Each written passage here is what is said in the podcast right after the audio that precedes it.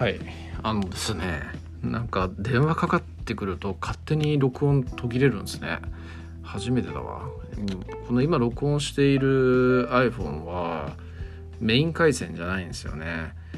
サブで使ってる au の回線なんですけど au 回線あで基本的に電話かかってこないっていうか電話番号教えてないのでこっちにかかってくることってほぼないんですけどこう au がねあのキャンペーンのお知らせですみたいなそんな電話かけてきやがりやがって、えー、迷惑な話ですね。はい。仕事中ですっつってそこを切りましたね。はい。でそんな仕事中に録音している私なわけなんですよ。はい。そんな感じなんですけど何の話だっけね。シーテシアとかシザとかそんな話をしましたけどえー、えー、だからまああれだよ。あの民衆に対してこう重点的に、えー、なんかこう施策とかねそういうのをしてやるっていうのをがあるからあるしこう下に対して優しいし人情味があるから龍州や長教員好きやでっていう話だったんですけど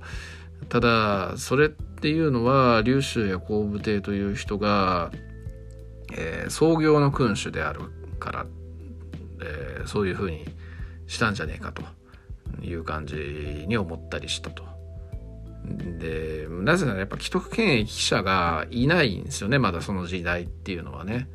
こうそれまでの貴族層っていうのは大体戦乱の中でみんな滅びていってその既得権益を失っていて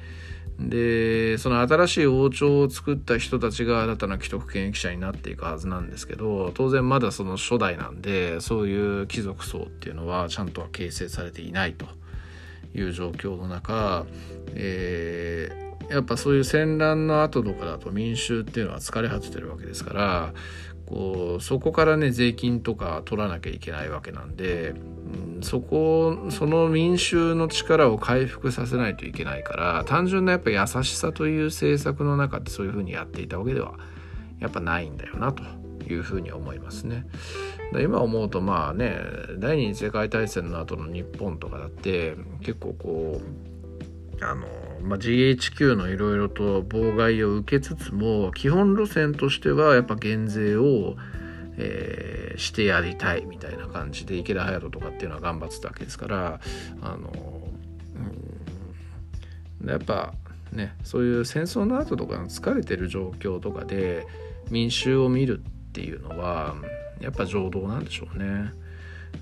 逆にまあ成熟した中では、やっぱ民衆よりもそういう貴族とか既得権益者っていうところに対して目が行くっていうのはしょうがないわけでまあ、なぜならそういう人たちがその上のね、えー、皇帝とか王様とか、えー、政治家とかっていう人たちを擁立してるわけですからその人たちのねご機嫌を損ねてしまったら自分を降ろされてしまうわけですからね。そう考えると当たり前なのかなという気がしますわな。うん。はい。まあそんな感じですね、うん。そんな感じなんで、えー、なんか最初の方に話した話となんかだいぶ変わりましたけどこう、え、視座は高く視野は広く視点は低くという人が好きですというだけの話です。そういうのがあのあらゆる時代において正しいというわけではないしあらゆる組織において正しいというわけではないので、えー、あくまで好き嫌いですというところの結論なのかなというところですかね。はい、そんな感じです。以上です。ありがとうございます。